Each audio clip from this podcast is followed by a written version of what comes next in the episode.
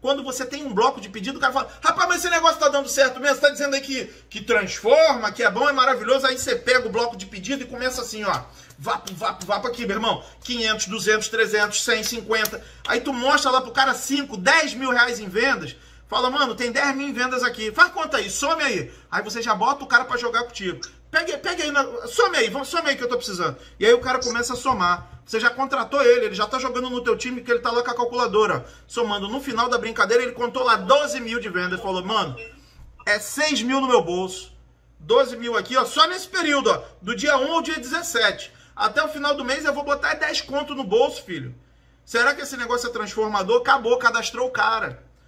Mesmo que ele não queira duplicar, que ele não queira fazer rede, cadastrou ele porque você tem prova social.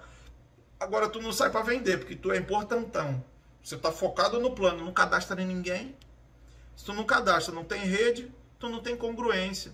Como que tu é, é, é pega um projeto transformador que ainda não transformou a sua própria vida? É muito complicado, gente. Então a galera que está fraca de rede tem que estar tá forte de venda. Até porque tudo é venda. Tudo é venda.